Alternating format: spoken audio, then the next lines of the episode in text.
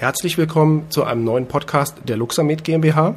Mein Name ist Patrick Walicek und in dieser Episode, in dieser Woche, erhalten Sie wie versprochen den dritten und letzten Teil des Interviews mit Physiotherapeut Matthias Rother zum Einsatz der Mikrostromtherapie und der LED-Lichttherapie im Rahmen des physiotherapeutischen Vorgehens. Speziell hervorgehoben wird in diesem letzten Teil das Thema Reflexmuskeln. Matthias erklärt, was sind Reflexmuskeln und warum lassen sich diese zum einen sehr, sehr gut und sehr, sehr schnell mit Mikrostrom und LED-Licht behandeln und zum anderen, warum es auch durchaus extrem wichtig sein kann, eben diese Muskeln durchaus auch in der Beurteilung des Zustandes, Beurteilung der äh, Indikation des Patienten zu berücksichtigen. Und das erklärt er anhand von einigen Beispielen und dann würde ich sagen, will ich Sie auch gar nicht länger auf die Folter spannen. Ich wünsche Ihnen viel Spaß mit dieser Episode. Wie gesagt, es ist die letzte Episode. Wenn Sie jetzt gerade erst einschalten, diesen Podcast, schauen Sie mal, wir haben ähm, die Episoden 1 und 2 natürlich im Stream veröffentlicht oder bei uns auf der Internetseite www.luxamed.de, aber natürlich auch bei allen gängigen Podcast-Anbietern. Also es macht durchaus Sinn, ähm, bei der ersten Folge anzufangen nicht mittendrin, da die Folgen schon ein Stück weit aufeinander aufbauend sind. So, jetzt aber viel Spaß mit dem Interview, dem letzten Teil, Interview mit Physiotherapeut Matthias Rother.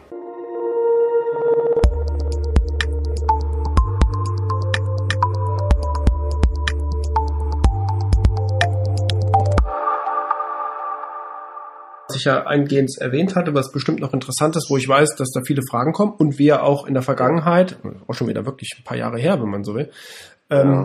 explizite Kurse zugemacht haben, nämlich das Thema ähm, äh, Reflexmuskelsystem. Was ja auch, ja. wie du es beschrieben hast, du hast ja auch schon Teile daraus erwähnt, du hast einige Muskeln daraus erwähnt, dass wir da vielleicht nochmal drauf eingehen, beziehungsweise du nochmal erklärst, was ist das Reflexmuskelsystem und wie setzt du Licht und Strom in diesem System ein und warum funktioniert das so gut? Ja, ähm, also Reflexmuskelsystem, das habe ich ähm, damals von meinen beiden Lehrern in den 90er Jahren kennengelernt, erstmals gehört, Reflexmuskeln. Ne? Ähm, das ist im Prinzip ein, ein Teil unserer gesamten Muskelstruktur. Ähm, das sind so Muskeln, die, die äh, im Prinzip schnell reaktiv auf irgendwelche Störungen reagieren. Ähm, ein Schutzsystem bei Verletzungen. Ich tue mir irgendwie weh oder ich knicke um oder irgendwas und da gibt's äh, Muskeln, die, die versuchen das zu verhindern. Ähm, da gibt's Muskeln, die versuchen dann äh, die, die, die angeschlagene, die verletzte Struktur zu schützen, indem sie einfach die, das Bewegungs, äh, den, das, den Bewegungsradius zu limitieren. Ja, wenn, wenn, wenn irgendwas ähm, beschädigt ist, versucht man das wenig zu bewegen, damit es geschützt wird und nicht noch mehr kaputt geht. Das ist eigentlich eine schlaue Sache. Das machen kleine funktionelle Muskeln ganz tolles, plakatives Beispiel. Einer von den ganz ähm, wesentlichen und äh, wichtigen, viel behandelten Reflexmuskeln ist der Plantaris longus. Ja, der in, in äh, Unterschenkel in der Wade verläuft, also Oberschenkel lateral, knapp oberhalb vom, vom, vom Kniegelenk, vom Gelenkspalt. Beginnt der Muskel, der Muskelbauch selber ist ein relativ kleiner, ist so im Bereich der, der Kniekehle und dann geht er schon in eine kleine, feine Sehne über, die sich medial an die Wadenmuskulatur anlegt und dann in die Achillessehne seitlich einwächst. Dieser Muskel limitiert diese Dorsalflexion oder Dorsalextension wird unterschiedlich äh, benutzt, äh, unterschiedlich benutzt. Ähm, das heißt, wenn ich die großen Wadenmuskeln, den Gastrocnemius, äh, behandle, ähm, dann, dann passiert es immer wieder mal, dass man die Beweglichkeit nicht wirklich frei bekommt. Wenn man aber diesen Plataris longus behandelt und reguliert, wie auch immer man das tut, dann kriegt man diese Beweglichkeit frei. Das ist so ein schönes plakatives Beispiel. Ein anderes tolles plakative Beispiel, plakatives Beispiel ist das, ja fragt mal, das Atemzwerchfell. Das ist eigentlich einer der ganz, ganz, ganz zentralen Reflexmuskeln. Das ist nicht nur zum Atmen da, zum Ein- und Ausatmen, äh, sondern das ist ein Reflexmuskel, der bei jeder Störung eigentlich anspringt. Egal bei welchem Stress oder Verletzung oder sonst was da auftritt, ist Diaphragma ist immer mit beinhaltet. Wenn ich mir weh tue, was mache ich? Ich zucke zusammen, atme tief ein, schnell und heftig und zack ist schon so, nennen wir es mal, ein, ein leichter Zwerchfellkrampf da und das bleibt so hängen. Was hat das für Auswirkungen? Das hat nicht nur Auswirkungen auf die, auf die Atemtätigkeit, die ist zu vernachlässigen. Ähm, strukturell hat es Auswirkungen auf die Beweglichkeit fast aller Strukturen im Körper. Wir haben, wir können Beobachtungen haben, wenn wir das Zwerchfell in seiner, in seiner Spannung regulieren, dass eine Nackenrotation deutlich besser wird dadurch, dass so ein globaler, etwas unspezifischer Test fürs Schultergelenk, die Außenrotation im Schultergelenk besser wird. Wir können beobachten, dass die Hüftbeweglichkeit durch Regulierung des Atemzwerchfells besser wird. Wir können äh, sehen, dass durch Regulierung des Atemzwerchfells die Dorsalflexion im Fuß besser wird. Das gibt es. Das kann man ausprobieren und dann kann man das sehen. Ja, die Rumpfrotation wird besser. Das ist ein ganz, ganz, ganz zentraler Muskel des Zwerchfells. Das ist nicht nur in seiner Insertion zwischen Thoracal 8 und Thoracal 11, 12, so wird das beschrieben, die hauptmuskulären ähm, Insertionen ähm, nach einer Wirbelsäule. Da gibt es auch noch Faszenzüge und dann geht diese Insertion runter bis L2, L3, L4 und hoch fast bis an den Nacken. Denn stammesgeschichtlich wird das innerviert vom Nervus valicus. Und der kommt Nacken. Ja? Ganz, ganz zentraler Muskel. Und da können wir jetzt noch einige, weil jetzt noch 20 andere aufzuzählen, das glaube ich ein bisschen viel, muss nicht sein, aber das, das stellt so ein Grundschema dar, dass es einfach äh, enorm wichtig ist, an, an so ein paar Muskeln sich entlang zu hangeln, um einen Einstieg in eine Behandlung zu kriegen um, um in die Therapie zu kriegen. Oder, was ich vorhin auch schon mal angedeutet habe, im Sinne von Analyse rauszufiltern, wo liegt die Problematik. Das ist eine ganz spannende Geschichte. Ich habe das ähm, in den letzten Jahren ja vernachlässigt nicht, das wäre falsch formuliert. Ich, ich arbeite nicht mehr so in dem Schema, wie ich das noch vor, ich weiß nicht, sechs Jahren, sagen wir mal, oder acht Jahren gemacht habe. Das hat sich alles ein bisschen verändert. Ich habe andere Schwerpunkte gesetzt oder ich habe sie rausgefunden. Teilweise per Zufall, teilweise durch ja, bisschen Studium, Studium, Lesen, Lernen, Überlegen, Austausch mit anderen Kollegen.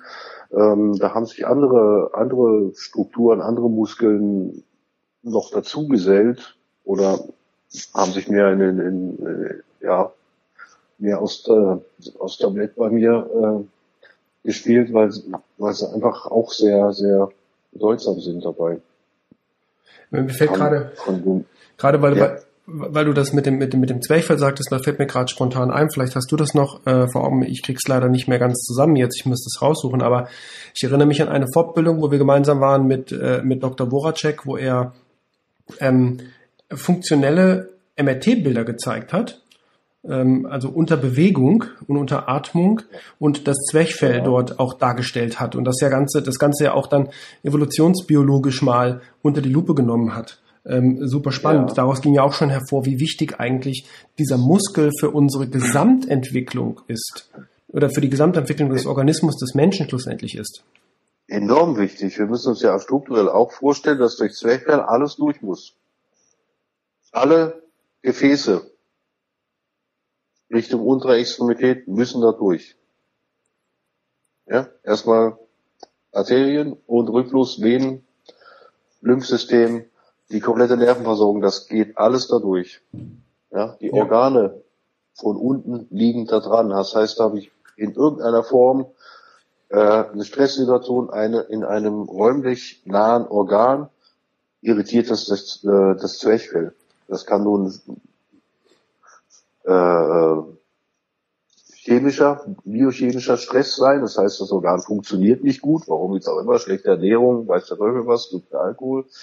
Äh, da gibt's dieses ganze Thema emotionaler Stress was auch nicht unerheblich ist, wo in dem ich, yeah, ich persönlich eine relativ hohe Bedeutung zumesse. Auch das hat auf Organen Einfluss und dann einen Einfluss auf, die, auf, auf das Zwerchfell. Also das ist so ein, so ein Wechselspiel hin und her. Also enorm bedeutsam, absolut. Da gibt's gar nichts dran zu deuteln.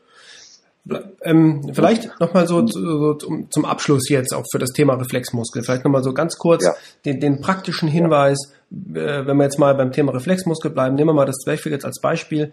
Wie ist ja. äh, kurz gesagt die deine praktische Vorgehensweise in der Therapie mit Mikrostrom ähm, mit dem Zwerchfell? Das Zwerchfell zu behandeln? Ja. Ähm, das, ich mache es mit Licht, Kombination Licht, manuell. Ja. Ähm, also vorne am Rippenbogen behandle ich das mit den Lichtköpfen vor. Denn das, also das, eine Zwerchfellbehandlung macht den Patienten eher selten Spaß. Das muss man schon sagen.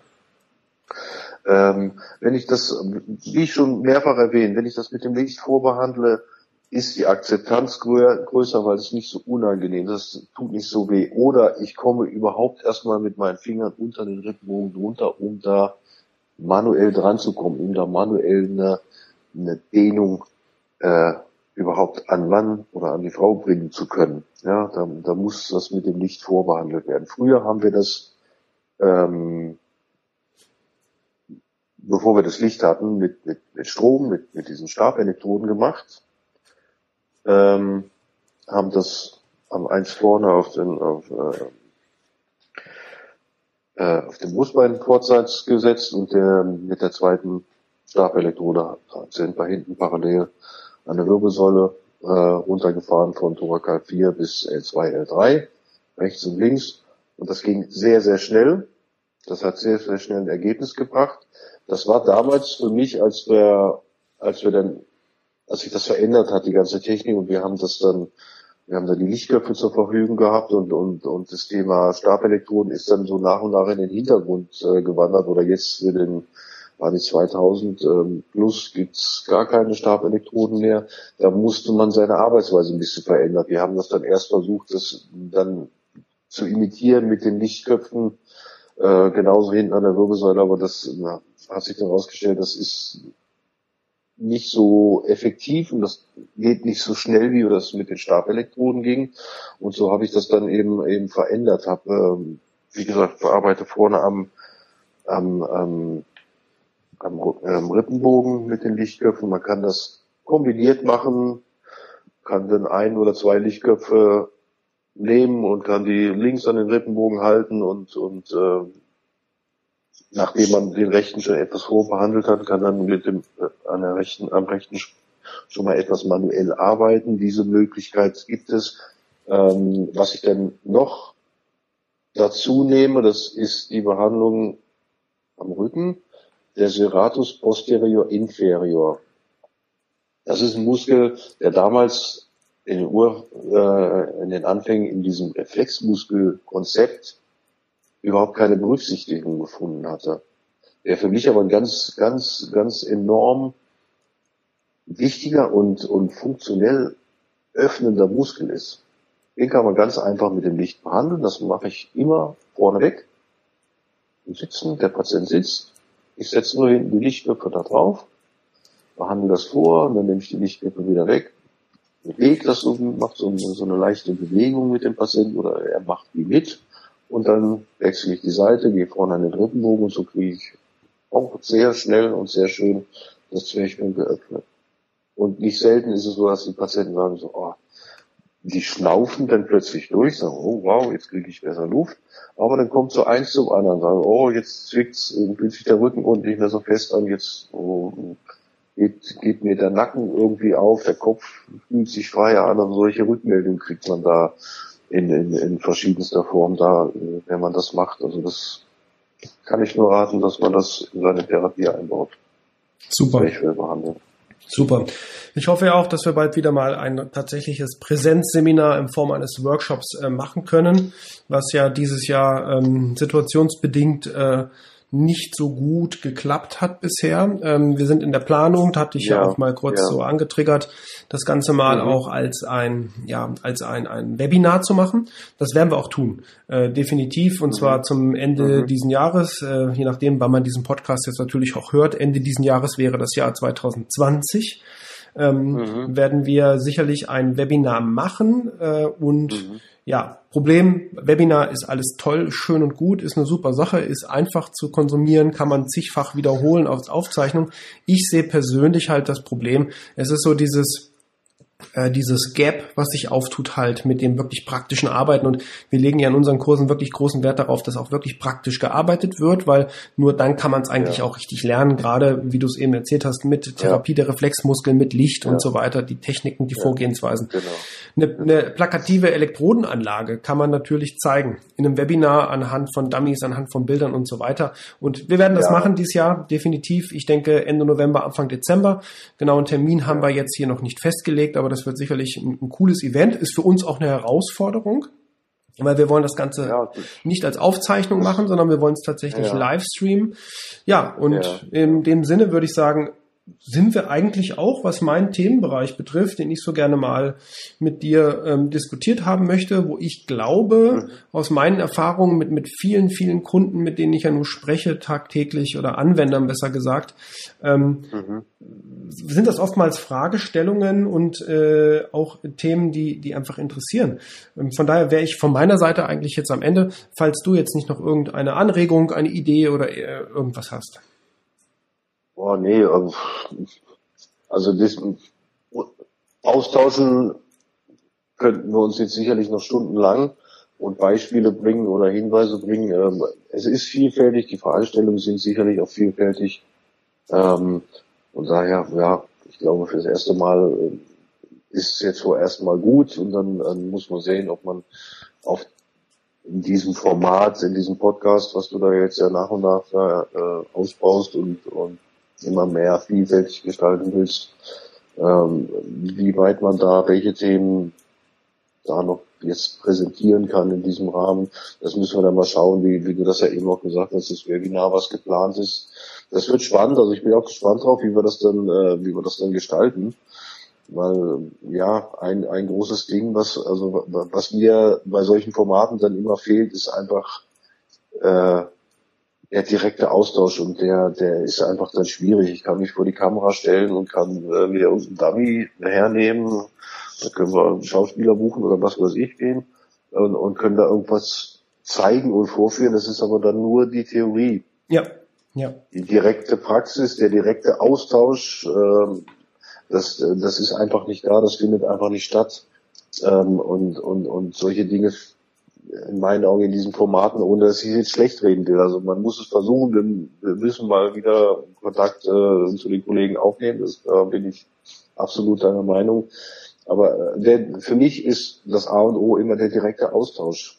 Ja. Und der findet einfach nicht an einem Bildschirm statt. Das ist, äh, ist ja nun in den letzten Monaten aus anderen Gründen vielfältig diskutiert worden oder ich habe es zu Hause erlebt, ich habe zwei schulpflichtige Kinder, einer davon hat regelmäßig ähm, Online-Unterricht gehabt.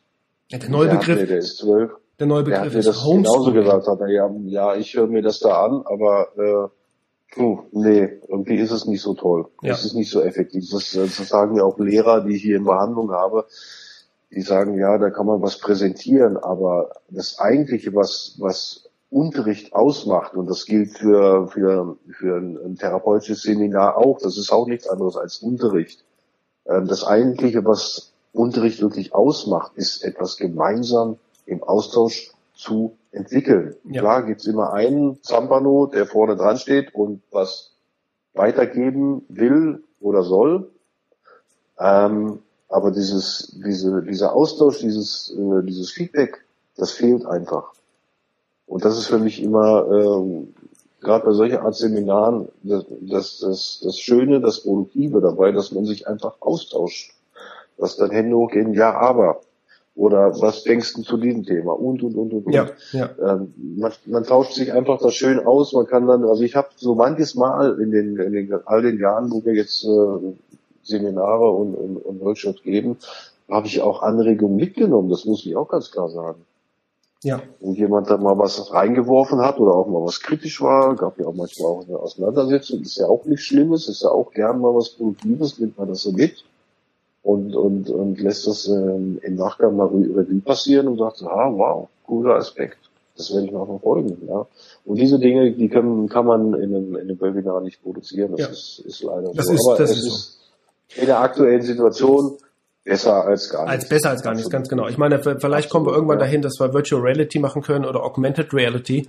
Ähm, ich glaube, Augmented Reality ist tatsächlich, ich hatte das an der Uni, das Thema Augmented Reality im Bereich Innovationsdesign. Das ist ein ganz spannendes Thema und ich glaube, da kann man ähm, in der Medi gerade in der Medizin generell äh, ganz tolle Sachen machen, aber ich glaube, da wollen wir jetzt gar nicht weiter drauf eingehen. Ich denke, wir sind jetzt auch ähm, von der Zeit her so, dass wir diesen Podcast in drei Teile aufteilen oder ich diesen Podcast in drei Teile aufteilen Ja. werde. Ähm, äh, wir werden bei unserem wöchentlichen Rhythmus bleiben. Ich kann äh, Ihnen als Zuhörer, Zuhörerin jetzt leider noch nicht sagen, was wir nach diesem dritten Teil, der dann in drei Wochen ist, äh, bringen werden als nächste Episode. Ich könnte mir aber eine Idee hätte ich, die kann ich vielleicht sagen. Es ist gerade heute eine Studie veröffentlicht worden bei PubMed, die noch, äh, wo der Abstract noch nicht eingereicht oder eingereicht ist, aber ähm, zumindest die Überschrift da ist. Und zwar geht es speziell um eine Studie Wirkung Mikrostrom bei chronischen Schmerzen, speziell Fibromyalgie-Patienten. Und diese Studie wurde durchgeführt äh, mit dem Luxamed HD 2000 Plus. Und ähm, ich kann sagen, ganz tolles Ergebnis. Ich darf noch nicht so viel drüber sprechen, weil sie noch nicht gänzlich veröffentlicht ist. Sie ist eingereicht, sie ist angemeldet und man kann die Überschrift beispielsweise im Internet bei PubMed und anderen ich glaube auch bei ResearchGate äh, bereits lesen. Ähm, das wird in drei Wochen sicherlich oder spätestens oder vielleicht auch in vier Wochen ein auf jeden Fall Hammer-Thema, Hammer-Podcast werden. Ähm, und an dieser Stelle, ja, Ja. Möchte ich mich bedanken fürs Zuhören, fürs Einschalten. Ähm, ich möchte mich äh, natürlich ganz speziell bei Matthias, bei dir bedanken, dass du dir die Zeit genommen hast. Ich glaube, mit dieser Gerne. technischen Variante äh, übers Telefon und dann, ähm, ich musste hier technisch zu Hause tatsächlich ein bisschen was umbauen, weil ich hab, sitze gerade im, im Homeoffice und ähm, äh, nehme diesen Podcast auf. Aber ich glaube, das funktioniert ganz gut. Wir werden sehen, wie die Audioqualität schlussendlich ist. Das weiß ich in fünf Minuten. Ja. Ähm, aber ja, an dir, an dich vielen Dank für die Zeit, die du nach dem äh, Praxistag heute noch aufgebracht hast und den ja, Zuhörern gerne. deine Infa Erfahrungen, deine Informationen zu dem ganzen Thema Mikrostrom, LED-Lichttherapie etc. pp. vermitteln konntest und vermittelt hast. Mhm. Ähm, Ja, gerne. Habe ich gerne gemacht. Macht mir immer wieder Spaß. Finde ich auch Super. wichtig, dass man Dinge weitergibt. Äh, ja, schauen wir mal, schauen wir was wir mal. als nächstes Thema haben. Diese Studie Fibromy- Fibromyalgie, chronische Schmerzen, da bin ich auch gespannt drauf. Ist auch toll. Ja, ja. Vielleicht auch nochmal begleitend, wenn, wenn, wenn, wenn wir die dann mal in Gänze lesen konnten. Vielleicht auch nochmal äh, Stoff für ein separates Thema. Ja, definitiv. Das sollten wir da, definitiv machen. Was man da noch Ja. äh, bedenken kann in diesem, in diesem Ja. großen Themenfeld. Aber jetzt warten wir erstmal auf die Arbeiter. Das scheint Genau. sehr spannend zu sein, was die da veröffentlichen. Bin ich auch gespannt drauf. Super. Ja, dann, wie gesagt, an die Okay. Zuhörer nochmal vielen Dank auch. Äh, wie gewohnt äh, wäre es super, wenn Sie uns vielleicht auch mal auf den sozialen Medien folgen. Wir sind auf Instagram relativ aktiv, eigentlich täglich, äh, damit auch gespiegelt auf Facebook, auch auf Twitter, wobei ich da sagen darf, dass das eigentlich nur eine Spiegelung der Instagram-Nachrichten ist. Also hauptsächlich sind wir auf Instagram und Facebook tätig, natürlich auch auf YouTube einfach mal mit den nach dem Hashtag Luxamed googeln oder nach Hashtag Mikrostrom sind wir definitiv äh, zu finden auf den sozialen Medien. Wäre wär toll, wenn ihr uns dort als Zuhörer, Zuhörerin folgen würdet und natürlich die Bitte, bewertet unseren Podcast, egal auf welcher Plattform äh, Sie ihn konsumieren, Sie ihn hören, ob bei Apple, Google, äh, wo auch immer. Äh, einfach mal auf die fünf Sterne klicken, eine kleine Rezension schreiben, das wäre absolut Spitzenklasse. Äh, natürlich auch Kritik, wenn es Besserungen gibt, wenn es äh, Themen, Ideen gibt auch, Themenvorschläge, immer ran, das wäre ganz, ganz toll. Dann haben, nehmen Sie mir ein Riesenstück an Arbeit ab. Und ja, in dem Sinne noch einmal vielen Dank und bis zum nächsten Mal.